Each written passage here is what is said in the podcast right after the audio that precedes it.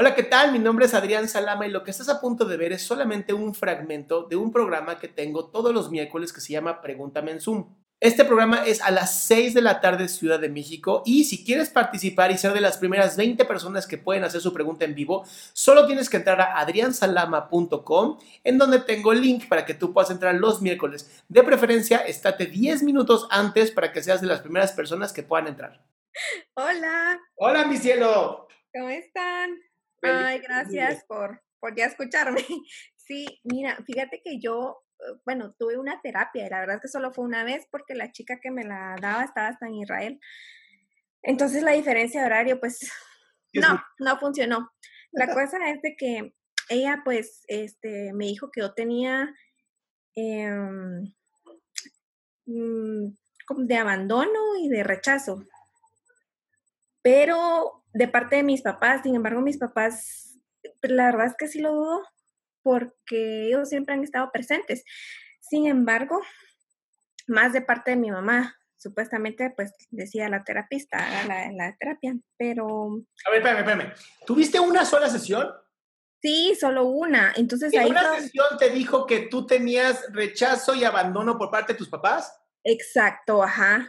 Amor, te hicieron un fraude. Sí, mira, la verdad es que la relación con mi mamá, o sea, ha sido buena, pero últimamente como que yo me cansé que ella siempre, mm, ella me miraba como, además de su hija, como, como una amiga. Entonces siempre se quejaba conmigo y me decía, por ejemplo, sus problemas económicos.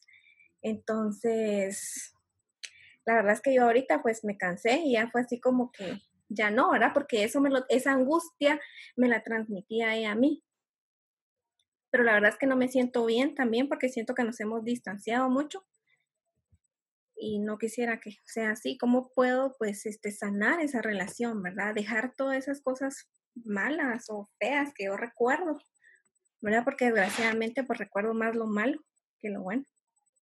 ¿Cómo Mira, yo, yo empezaría por quitarme la idea de que tengo abandono y no sé qué chingados de mis papás. Ajá porque estuviste en una sola terapia y es antiético y no es profesional diagnosticar a una persona en una sola sesión. Es una mamada, eso no existe. Entonces te ah. hicieron un mega fraude, ¿ok? Sí, es la no, y también me dijeron que pues por eso, pues yo estoy detrás de un chico que ni me pela, entonces que no, no, eh, eso, eso tengo otras palabras aquí, pero no tiene nada que ver con el rechazo de papá y mamá. ¿Verdad que no? Pues ella me decía que eso, ¿verdad? Que yo estaba como que en busca de aceptación debido a esto que lo venía jalando desde mi amor, pero todos los seres humanos buscamos aceptación, es parte de ser humano. O sea, eso es natural. Ahora, para sanar la relación con tu mami, es bien importante que hables con ella desde el corazón y le digas, a ver, mamá, a mí me duele mucho que tú me hables de tus angustias porque yo no sé cómo ayudarte y quiero hacerlo, y entonces me siento impotente y eso me da coraje y eso hace que me aleje de ti porque no te puedo ayudar. Ajá. ¿Me podrías empezar a tratar como si fuera tu hija, por favor? Ay, sí, porque sí, cabal pasa eso, pero también si yo vengo y le digo eso, me voy a sentir mal porque digo, ay, no va a tener con quién expresarse o con A ver, ¿y de quién es problema? Pues de ella. ¿Qué edad tiene tu mamá? ¿Cinco años? No. ¿Cuántos no, y eso viene de chiquita, o sea, yo ahorita pues ya tengo y ahorita ella tiene 50, yo tengo 25, pero por ejemplo, eso de los que ella me contaba, yo tenía, yo estaba chiquita, yo tenía unos 12 años. Dime, escúchame, tranquila, respira, por favor, respira. Gracias. ¿Tú no crees que tu mamá a sus 50 años tenga un poquito más de experiencia que tú? Sí. Que sea un poquito más sabia que tú. Entonces es importante que aprendas tú también a poner límites. Si tu mamá se siente sola, la puedes acompañar como hija, no como amiga. ¿Ok? Tu mamá sí puede ser tu amiga. Tú sí puedes hablar con ella como amiga y contarle tus cosas y contarle que conociste un chavo y lo que quieras. Al revés, no. Al revés, los papás no son nuestros amigos. Son nuestros papás y, hay que, por eso tenemos que honrarlos y respetarlos y lo que quieras, ¿no? Cada quien vive con sus papás como quiera. Pero creo que es importante que le pongas un límite claro a tu mamá y le digas, mamá, es que yo no puedo ayudarte.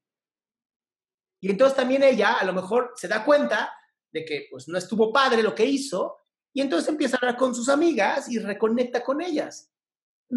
Entonces tú te sientes bien porque pusiste un límite, ella se siente bien porque puede hablar con gente de su edad que la va a entender perfectamente.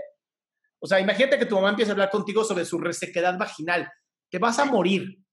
Vas a morir, vas a decir, ¡ah, cállate, cállate! Ajá. ¿Ok? Sí. Es importante, por eso es tan importante que aprendas a poner límites. En vez de rechazarla. No, si la rechazo ya, ya no me va a hablar. Y entonces ahora me siento de la chingada porque yo misma rechacé a mi propia madre. Exacto. Ese es mi, mi consejo mejor que tengo en este momento, es ese para ti. Es de verdad, habla con tu mami, hablen de cómo pueden entre las dos tener una mejor relación madre e hija, no amiga-amiga. Tómate un café con ella, a lo mejor es lo único que quiere. Ahora, si tiene problemas económicos, bienvenida al club. Sí, de eso era. Yo pequeña, o sea, ¿qué podía hacer? Nada, mi cielo. Ir a trabajar. Pero mira, también, también no creo que tu mamá lo haya hecho por mala persona. Creo que, que realmente necesitaba sacarlo con alguien y pues bueno, fuiste. Exacto. Sí, sí.